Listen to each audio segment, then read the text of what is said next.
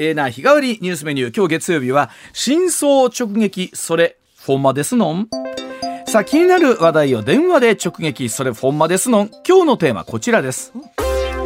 介護は親との距離を取ればうまくいくってフォンマですのん。さあ先週日曜日は母の日。来月13日は父の日なんですがさあ皆さんは親の介護のことを考えたことおありでしょうか、まあ、僕らぐらい年齢になってくると気になるのがまあさ避けては通れないその問題ということなんですけれども、はい、さあそこで親の介護とどう向き合えばいいのか介護に向けてどんな準備をしておけばいいのかというお話なんですが、うん、今日お話をお伺いするのは、えー、この本大変話題になってます。親の親不孝介護という本なんですけれども、うんえー、この著者でいらっしゃって NPO 法人隣の介護代表川内淳さんでございます川内さんおはようございますおはようございます。おはようございます。どうぞよろしくお願いします。お願いいたします。えー、川内さん、ちょっと経歴を簡単にご紹介させていただくと、はい、上智大学文学部社会福祉学科ご卒業された後、老人ホーム紹介事業、そして外資系コンサル会社在宅介護施設の職員を経て2008年、えー、市民団体隣の介護設立されました。でこれを NPO 法人化されまして代表理事に就任。現在は大手企業の社員の介護コンサルティングを行ってらっしゃるということなんですけれども。あのざっくり川さんその大手企業さんとかの社員の介護コンサルティングとかっていうと、どんな感じのお仕事ですか、えー、っとですね、うん、まあそこで働いている従業者の方の個別の介護の相談を受けたりとか、うん、またはその相談に来てもらうには、ただ窓口やってても来ないんでですね、はい、あの、介護のセミナーをしたりとか、うん、または会社の中でこう働きやすい制度作りを一緒にしたりとか、だからそんなことが今私の仕事になってますね。ねはい、であのミッションがね家族を大切に思い一生懸命介護するからこそ虐待をしてしまうプロセスを断ち切るということなんですけれども、うん、これ、はい、これどういうことでしょうか？はい、いや、あの、私、もともとまあ、介護職をしてて、まあ、普通介護の仕事をしてた時に、やっぱりこう、大事に家族を思えば思うほど、ついその振り上げた拳を下ろしてしまう方にもたくさん出会ってきたんですよね。だから、本当は親に優しくしたい、家族に大切、家族を大切にしたいと思う人たちが、その気持ちが本当にこう大事にできるような支援ってどういうふうにできるかなと思ったときに、うん、いろんなことをこう今試行錯誤しているというのがうちの法人ですね。その中で行き着いたのが一つ、その親不孝介護というなんか一種こう相入れない言葉が二つね、重なってるようなイメージなんですけれども、ね、はい。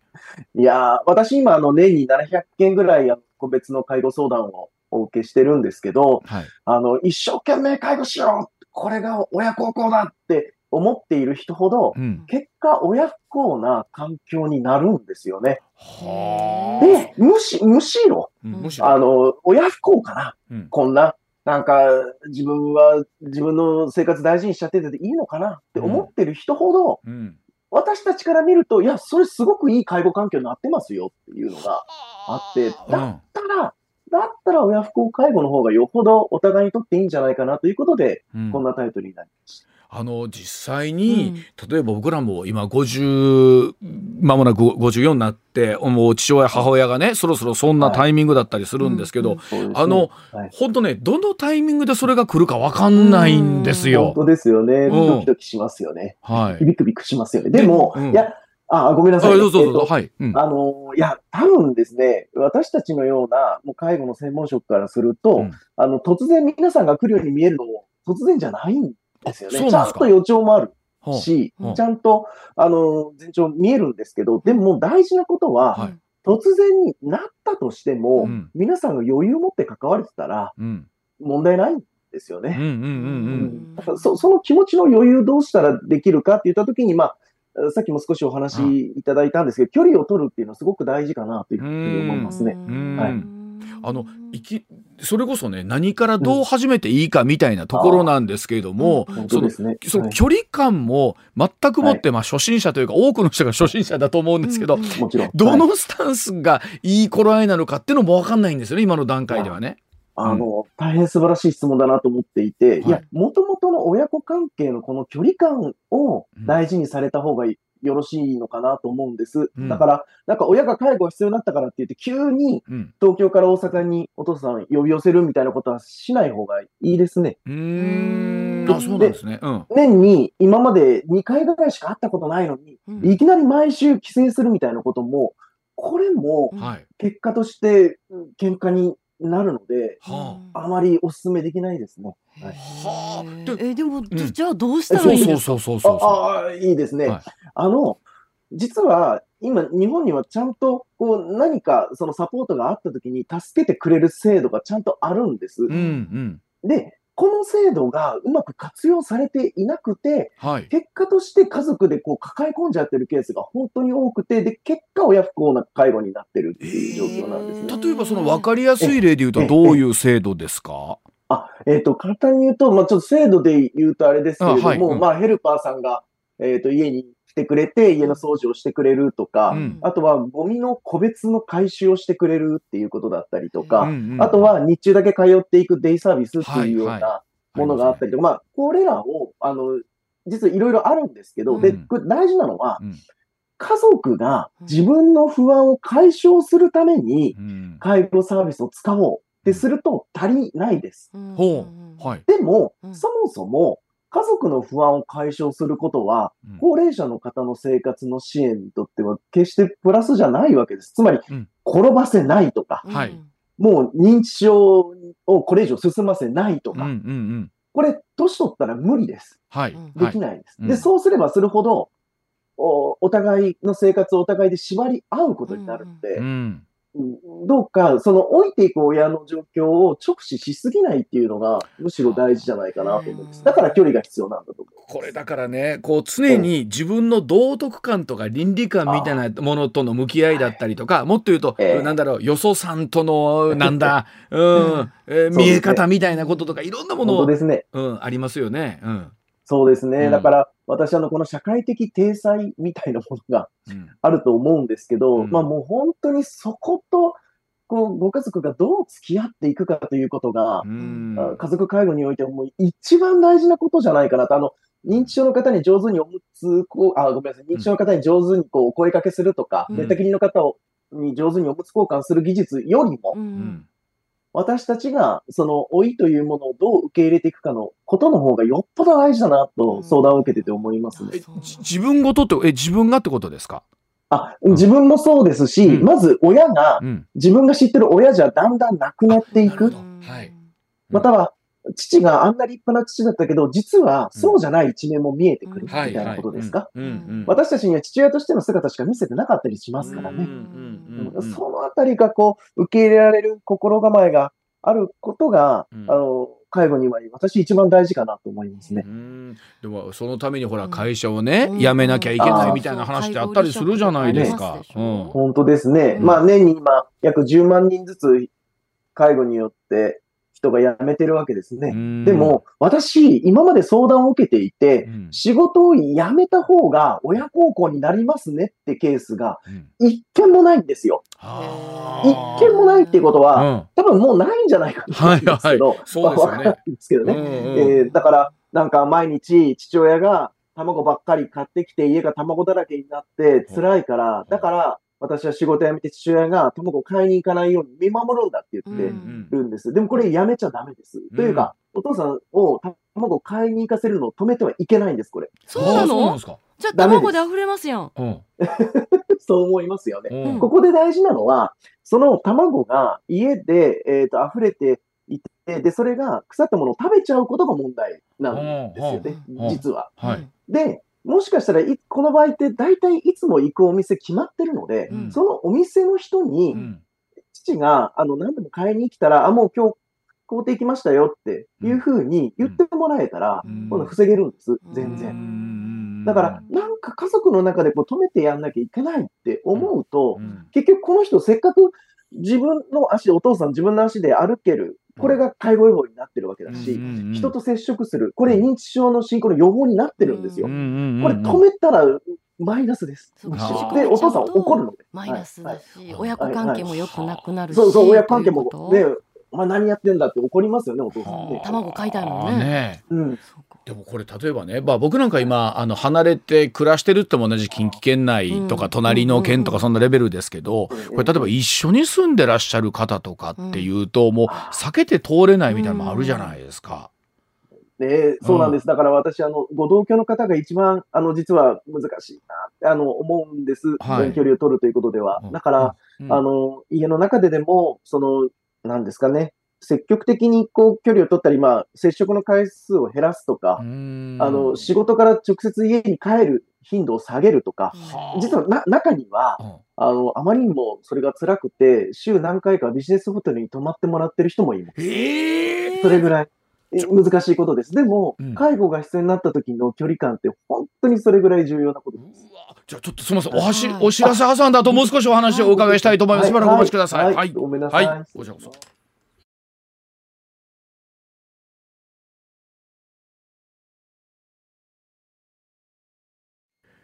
川内さんでもあの今どうですか？実際介護をなさっている方っていうのはどれぐらいの割合でいらっしゃるどれぐらい人数いらっしゃるんですかね今？あまあね。もう少子高齢で増えてきているわけですけど総務省の調査によると650万人なので、まあ、17人に1人ですかね。だから、えっ、ー、と、学校の1クラスだったら2人の感じでやっているっていう。で、昔は、あの、9割の方が、あの、女性だったんですけど、今は男性の方の割合が4割まで増えてきている。だから、なんか、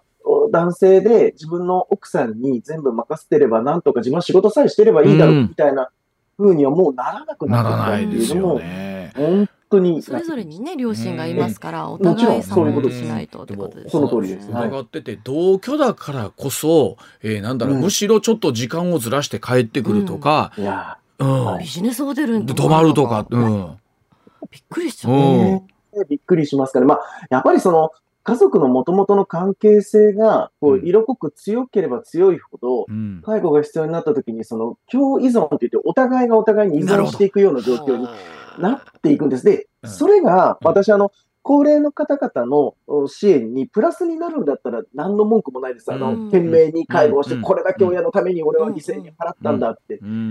いい介護になってるんだったら全然問題ないんですけど。はい。はい、で、お話はあの、えっ、ー、と、繰り返すところもあると思いますけれども、うん。うん、あの、はい、実際どうでしょう？あの、介護って、あの、お金の問題ね、とかって、まあ、これも百組百用だと思うんですけど、どんなふうに見てればいいんですか、いや私、まあ一応と、統計は、うん、あの、月8万円でだいたい5年弱ぐらい続くよっていうのが統計としては出てます。でも、うん、でも、はい。はい、私、あの、介護相談してて、お金がなくて、うん、えー、介護がうまくいきませんでしたっていうケース、やっぱりないんですよね。ほう。えあの、えっ、ー、とですね、さっきもちょっとお話ししましたが、うんはい、家族の不安を解消するためにお金をワンワン使っていったら、それは青天井になります。うんうん、例えば、24時間365日自宅にヘルパーを呼ぼうと。うんうん、転ばせない、うん、外に出さないみたいなことでですね。でも、そしたら月100万かかります。年1200万すごいんですけど、でも、そもそもそんなにサービスいらないわけですよ。だから本人の持ってらっしゃる金額、年金、財産で十分済むように制度設計になってるので、はい。はい。だから、あの、全く無年金の方も生活保護を受給されて、必要なサービスちゃんと受けられるようになってるので、うん、あんまりそこは心配されなくていいと思いますね。ねまあ、それではい、で実際そうなった時にこう例えば主に出てくるトラブルみたいなものだったりとか、うん、一番よく聞きケースというのはどんなことだったりするんですか、いやまあそうですね。先ほども少しありましたけれども、うん、やっぱりこう家族関係がこう壊れていくっていうものが一番のトラブルだと私は思いますね。今のお金の話で言うと、兄弟間で誰がこのお金負担するんだみたいなことになったりとか。は僕の方がしてるとか、そうそれで揉めそうですよね。だから、今日も話ありましたけど、その、俺は仕事まで辞めて、親の介護やってるんだからお前たち金を出せみたいなことに。なる悪い循環にしか今なってないですよね、お話そういうのを聞いたらね。おそうなんですよ。で、うん、そこまでやった介護がいい介護になってないんですよね。悲しいことですね。それは親にとっていい介護になってないということですか、その通りです。親が喜んでいないので、で、やっぱりやる側もだんだん辛くなってくるんですよね。ねこれって何ですか？やっぱりこうなんか日本人ならではのっていうかこのアジア圏ならではのみたいなところあっったりするんですか全くおっしゃる通りだと思います。あそうですか、はい、そもそも、まあ、北欧とかヨーロッパにおいては、あの、親の介護をするという感覚そのものはないんですよね。えー、えー、親は親の自分の老後を自分で、なんとなく、こう、形作っていくっていうのが普通なんですけど、うんうん、日本人のようにここまで親のことを、こう、自分が責任持ってなんかやってあげなきゃっていうのはなかなか珍しいですよね。これはとなってくると例えば制度上そうなら、えでないように何かを作っていくみたいなことなのか、うん、考え方を変えるのって難しいですもんね。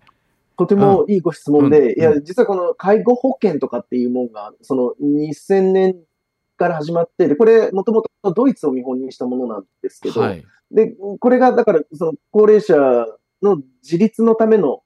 サービスっていうふうに作って、うん、で、これを作ることによって、その、えー、介護の社会化今まで家庭の中で全部押し込めないと思うので、外に出そうと言って、23年前に始まりました。が、今もってこれ変わってない。はい。っていうと、きっと制度だけじゃやっぱりダメなんでしょうね。って思います。だから、まあ、私の本の話もそうなんですけど、やっぱりこう、考え方をもう少しこう、変えていかない限りは、難しい。的にこれを変えた方がいい考え方っていうのは何なんですか？やっぱり家族で介護をやることが一番だと思うこの考え方ですかね。うん、これどうですか？長く携わってらっしゃって、えっと、はい、その考え方っていうのは変わってきたのか、はい、今全くもってそこは変わってないのかどうですか？えー、以前よりは緩やかになったと思います。うんうん、が、まだまだ変わってないなもっと変えなきゃいけないなと思います。で、でも逆に、その、親が元気なうちから、あの、介護相談に来てもらうように私、あの、企業の中でやってるんですけど、うん。でそういう方ほど、考え方を変えることが簡単にできる方多いですね。ここれも元気なうちから。どどれぐらいのタイミングなんですかね？もうついついマニュアル的な聞き方になっちゃいますけど、いつ行ったらいいんだろうとか、すごい思いますよね。いや、私はもう親が75を超えたら、うん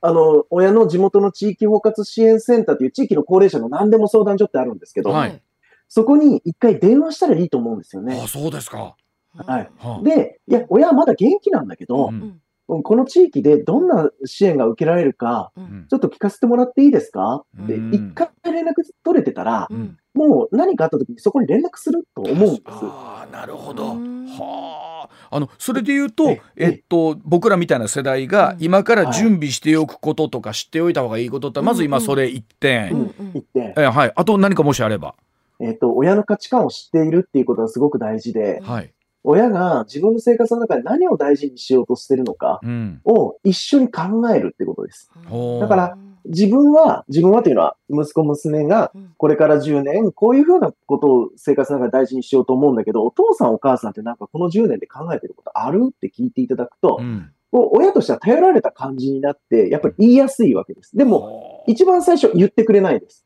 おそらく。考えてないから。でも、この話を質問をされたら考え始められる方がすごく多いので、このやり取りをしておいていただくと、あ、なんか転ばないことよりも、うん、えー、認知症進まないよりも、親って大事にしてることあるよねって思えたら、うん、支えやすくなると思います。あの多くの場合ね、はい、両親お父さんお母さんの立場の方は、うん、いやそれは息子や孫に迷惑かけたくないねんという娘、はい、向こうですね。いうのは、おそらく多くの方がそうだと思うんですよ。でもやっぱりそれが変わるんですかやっぱり？うん、変わると思いますね。あの、えっと、迷惑かけたくないっていう話だと、もうコミュニケーションにならないわけですよね。お父さんはどんな風になったら老人も入るの？なんて聞いちゃうと、うん、お前たち迷惑かけないから心配するなってバンってこう、シャッターが降りちゃうわけですよ。で、はい、でも、この迷惑かけたくないっていうのは、実はこれ、本心じゃない可能性もあるわけですよね。うん、だとしたら、今申し上げたようなコミュニケーション、やっぱり親がまだ元気なうちにやり取りを重ねておいていただくと、うん、本心が見えやすいかなと思います、ね。うん、親の価値観を知ることね。ねうん、でそれで言うとあの本当親子とかって僕100組あったら100通りなんですけど、仲がいいのが当たり前とか親が子が親の面倒を見るのは当たり前みたいなことなんですけど、えー、そのあたりの本当の価値観みたいなのがそれでいいのかっていうことなんですね本当にね今お話聞いてると。そうです。あの、仲がいいってでも何ですかってことですよね。うん。たくさん会ってるるのが仲いいんでしたっけ？はい。っていうことなんですね。ことだけじゃないですよね。うんでも、なんか日本人ってその、うん形に残るもの。だから、今週何回行ったとか、何時間世話したとか、うんうん、なんか、そ、そこばかりが特出しされていて、いや、もっと本質的なことを掘り下げるっていうのが、私、介護が教えてくれてるものじゃないかと思うんです。それって他のことも全部一緒なような気がするんですよね。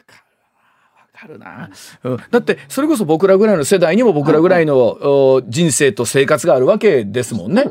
そうなんですよはあ。そうなんです。でそのあたり含めて、えー今回お書きになりました親不孝介護の中にですね、えーいろいろとその事例も含めてということで書いていただいておりますのでいやただなんか川内さんちょっとお話聞いて、来たるべき日が楽になりました今お話を伺って。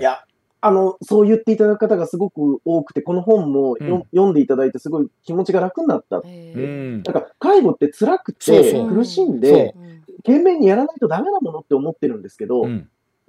全然そんなことないし、いや、で、その結果が良くないんですよ。うん。だったら楽した方がいいじゃない。か。いやおっしゃる通り。あとはい。一つだけ、はい。はいあのね、何さっでも聞いさい。きあのはい、実はあの我々にとってはそのえ介護っていうのは突然じゃないんですって予兆があるんですみたいなことちらっとおっしゃったでしょ？えええ。例えばどういったことをあこれあっていう予兆かもって思っとけばいいのかが知りたいです。素晴らしい。うん。えっと、実は、親不孝介護の中に、こう、チェックリストがあって、うん。で、まあ、あの、それに3つ以上チェックが入ったら、それはもう、実は入り口かもしれないですねっていうのは、うん。まあ、項目あるんですけど、でも、うん私もう一つ、あの、本で書けなかったかなと思うのがあって、あの、でも、家族がその予兆をすべて知る必要が本当にあるんだろうか、うん。と思います。うん。常に観察して、うん。えー監視してですか、うん。いや、必要なないかなと思うんです。なので、いざ来た時に、うん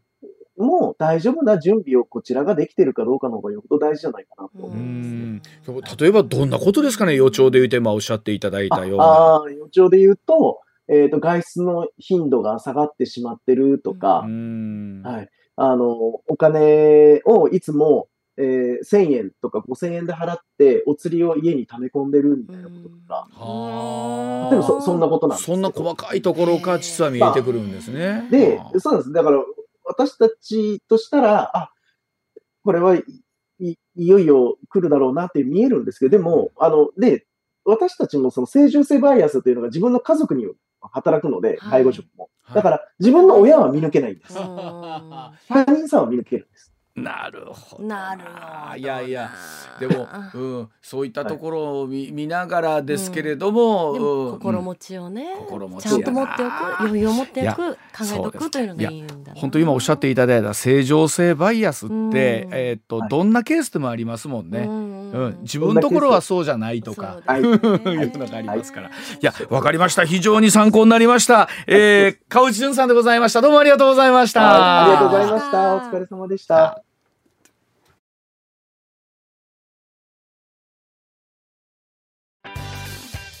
番組から総額20万円プレゼントのお知らせです。MBS ラジオ上泉雄一のエーナーでは6月12日月曜から16日金曜まで毎日お二人合計10人に現金2万円をプレゼント。こちらはラジオとラジコでお聞きの方限定の企画です。詳しくは6月12日月曜から16日金曜まで。ラジオかラジコで MBS ラジオ上泉雄一のエーナーをチェックしてください。朝6時スタートです。